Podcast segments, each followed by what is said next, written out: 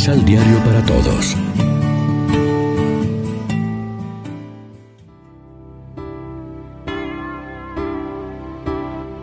Primera lectura. Quédate en el monte porque el Señor va a pasar. Del primer libro de los Reyes.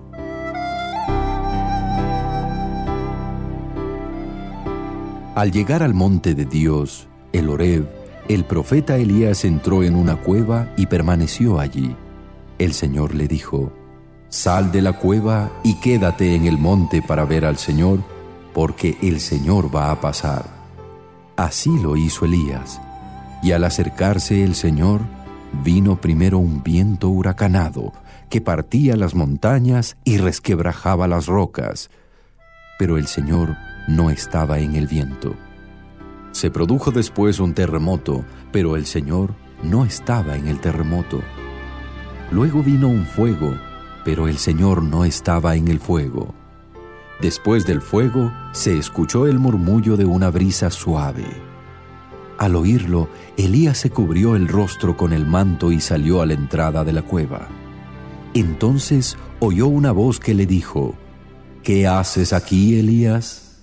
Él respondió, Me consume el celo por tu honra, Señor, Dios de los ejércitos, porque los israelitas han abandonado tu alianza, han derribado tus altares y asesinado a tus profetas. Solo quedo yo y me andan buscando para matarme.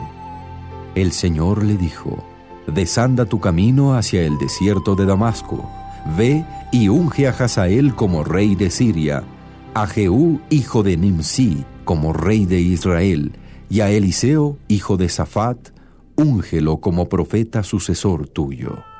Palabra de Dios.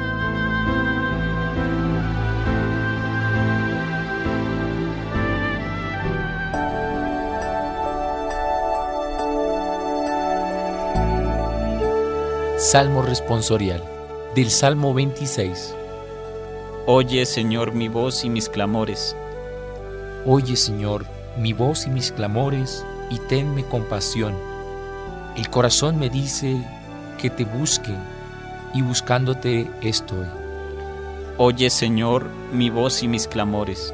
No rechaces con cólera a tu siervo, tú eres mi único auxilio. No me abandones ni me dejes solo, Dios y Salvador mío. Oye, Señor, mi voz y mis clamores. La bondad del Señor espero ver en esta misma vida. Ármate de valor y fortaleza y en el Señor confía. Oye, Señor, mi voz y mis clamores. Proclamación del Santo Evangelio de nuestro Señor Jesucristo, según San Mateo.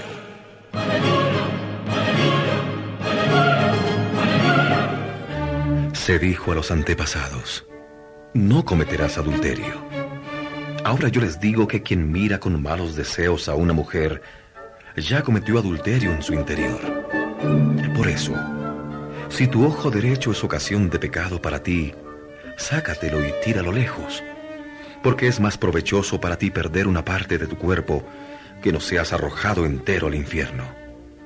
Y si tu mano es para ti ocasión de pecado, córtatela porque es mejor perder una parte de tu cuerpo y no que vayas entero a parar al infierno. Se dijo también, el que despida a su mujer le dará un certificado de divorcio. Pero yo les digo que el que la despide, fuera del caso de infidelidad, la empuja al adulterio. Y también el que se case con esa mujer divorciada comete adulterio. Lección Divina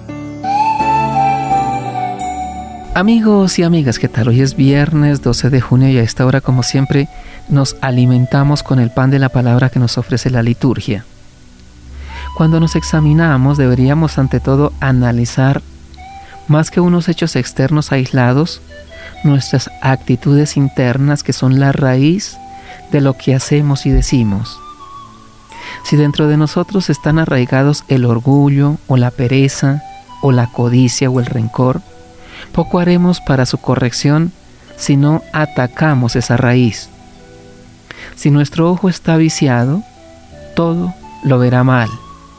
Si lo curamos, todo lo verá sano.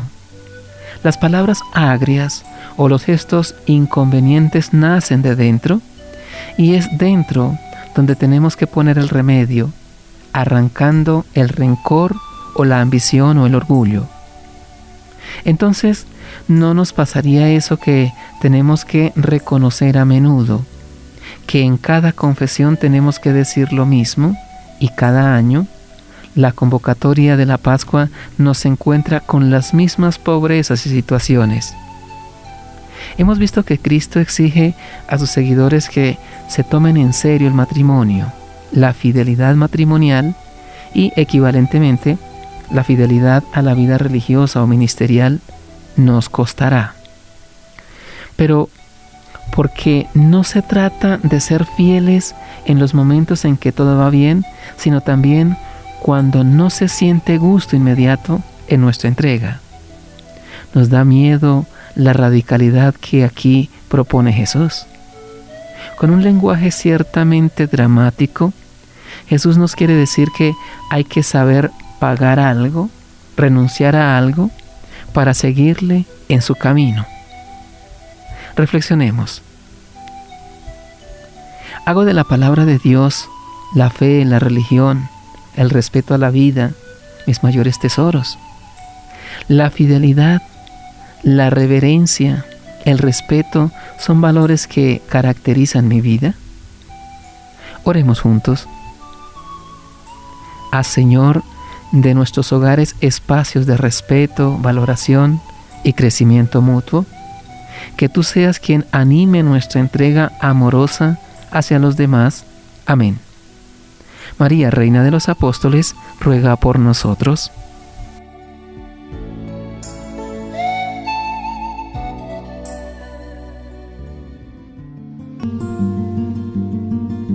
Complementa los ocho pasos de la Alexio Divina adquiriendo el emisal Pan de la Palabra en Librería San Pablo o distribuidores.